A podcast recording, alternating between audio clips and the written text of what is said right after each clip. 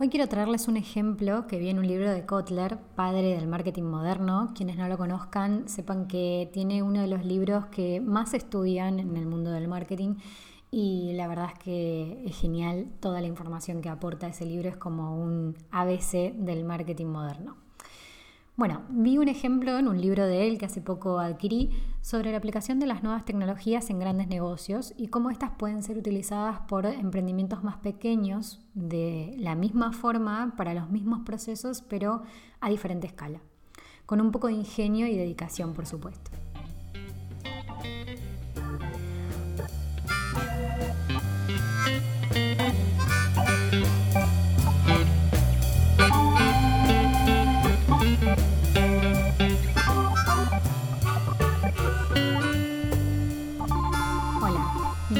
Soy cofundadora y brand manager de Regia Branding, una agencia de comunicación, branding y publicidad donde ayudamos a marcas como la tuya a crecer en el mundo digital.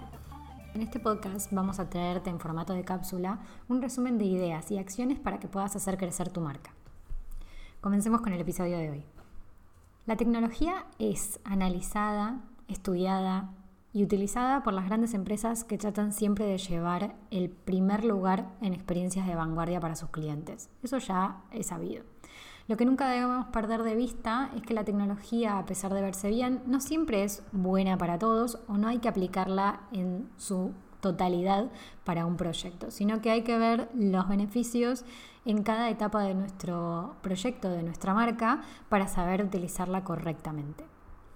Debemos ver la utilización de la misma con nuestro propio fin y objetivo para crear mejores experiencias más simples y que atraigan a las personas. El objetivo, como dicen los autores del libro del cual me refiero con este capítulo, debe ser siempre simplificar la vida de las personas. Voy a dejar el nombre del libro debajo de la descripción del podcast de este episodio para que el que esté interesado en saber mucho más de este libro, que la verdad que está muy bueno, pueda ir a comprárselo.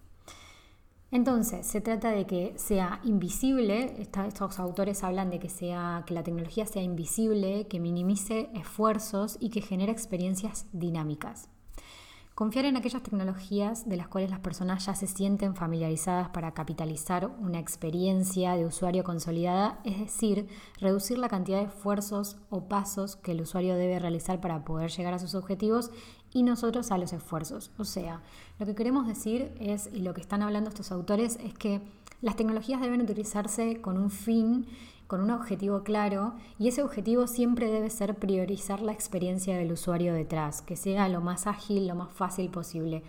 ¿Por qué? Porque si no se transforma en una lucha constante para aprender nuevas tecnologías y, y el usuario no tiene ese tiempo para dedicarle al uso de la tecnología dentro de un negocio. Al contrario, como que tiene que ser lo más dinámico y lo más natural posible. Entonces, vamos a poner un ejemplo que está en el libro que, la verdad que viví la experiencia y me parece alucinante, me parece genial, que es el de Decathlon, que es un gran ejemplo aplicando las tecnologías avanzadas. Desde el 2016, la cadena especializada en artículos deportivos aplicó en sus puntos de venta un sistema súper innovador e inteligente, aplicando a sus etiquetas de productos un sistema de tecnología de radiofrecuencia. ¿Qué es lo que hace este sistema? Lo que hace es que tiene incorporado en cada una de las etiquetas un, bueno, este sistema de radiofrecuencia, pero dentro de cada etiqueta de prendas, por ejemplo, que nosotros podemos llegar a comprar en el local. ¿Qué pasa? Cuando el comprador pasa por la caja, tiene que dejar los productos como en una cesta, en una especie de tótem, donde tiene una, donde tiene una computadora, una pequeña, un pequeño ordenador, que directamente la cesta identifica cuáles son los productos, cuál es el dinero que debe pagar por esos productos a través de esas etiquetas y el comprador directamente tiene que cargar sus datos dentro de la plataforma del, del ordenador y lo paga. O sea, lo que hace esto es que no haya personas detrás de las cajas que tengan que estar constantemente cargando producto por producto. Esto hace que las personas que estaban antes en la caja ahora estén disponibles en lugares de la tienda donde pueden ser más necesarios. O sea, no es que se pierde un puesto de trabajo, sino que al contrario, a, mi parecer y al de los autores del libro, es como que se, se, reformula ese sistema laboral y lo que hace es que sean mucho más eficientes esos empleados para el cliente. Entonces, la verdad que este caso de Decathlon me pareció súper interesante porque obviamente que es una tecnología avanzada, la cual seguramente pasaron mucho tiempo estudiando para poder ser aplicada y debe tener una inversión que no podemos ni nombrar. Eh, pero bueno, es un ejemplo a gran escala para que vean lo que puede llegar a ser una tecnología avanzada. Pero vamos a ver, bueno, bajando un poco a nuestra realidad de los emprendedores, que quizás estamos recién comenzando, personas que tienen un pequeño proyecto, un pequeño negocio, que pueden aplicar a sus días de su negocio de estas nuevas tecnologías que pueden beneficiar a sus clientes. Algunos ejemplos de estas tecnologías al alcance de nosotros pueden llegar a ser, por ejemplo, los chatbots.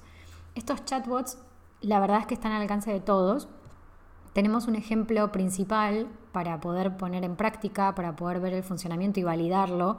Por supuesto que siempre les recomiendo que lo validen, siempre prueben a ver si realmente les funciona a ustedes, si funciona con sus clientes. Cada cliente es bastante particular y pasa por una experiencia diferente. Entonces, estos chatbots, por ejemplo, pueden ser el de Messenger, el de Facebook, que se puede emplear una serie de procedimientos a seguir con preguntas y respuestas ya preseteadas para que la persona cuando haga una X pregunta ya tenga una respuesta dada por la herramienta y no tenga que esperar a que nosotros estemos sino que la herramienta la verdad es que está funcionando 24 horas del día, los 365 días del año y puede hacer que esa experiencia sea mucho más práctica, más fácil, más simple.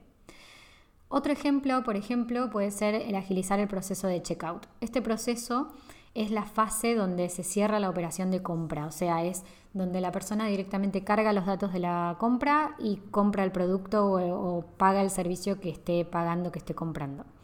Hacer que este paso sea más sencillo es muy importante. Piensen que las grandes empresas siempre están mirando este paso como algo prioritario para la experiencia de la compra final.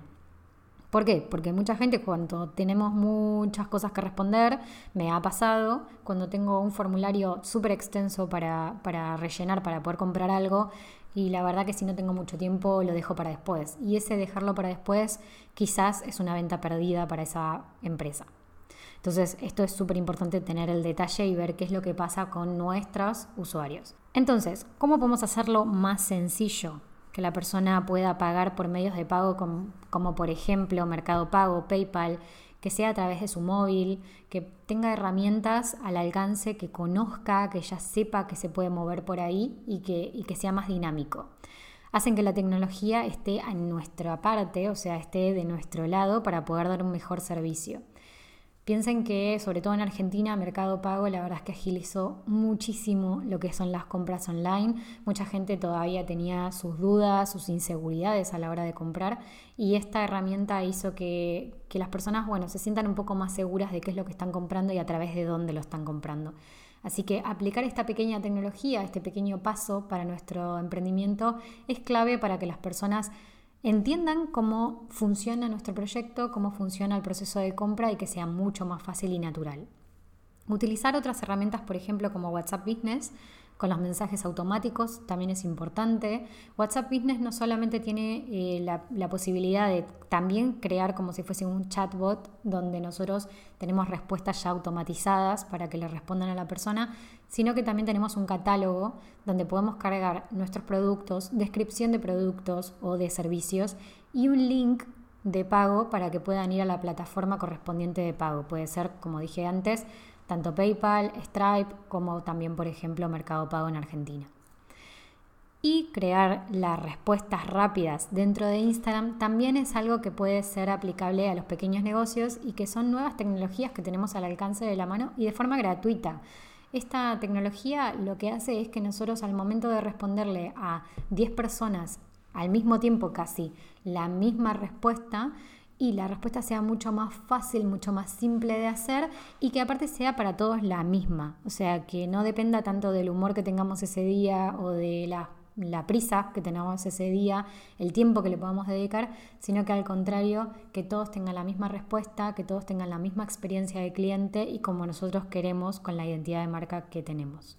Entonces, hasta acá este, este episodio sobre nuevas tecnologías y cómo aplicar pequeñas cosas que pueden ser muy favorables para el proceso y la experiencia de nuestro cliente en nuestra empresa. Si tienen algún comentario, si les gustó este episodio, pueden escribirnos a arroba regialbranding en Instagram o también mandarnos un correo a hola.regialbranding.com. Nos vemos el próximo episodio.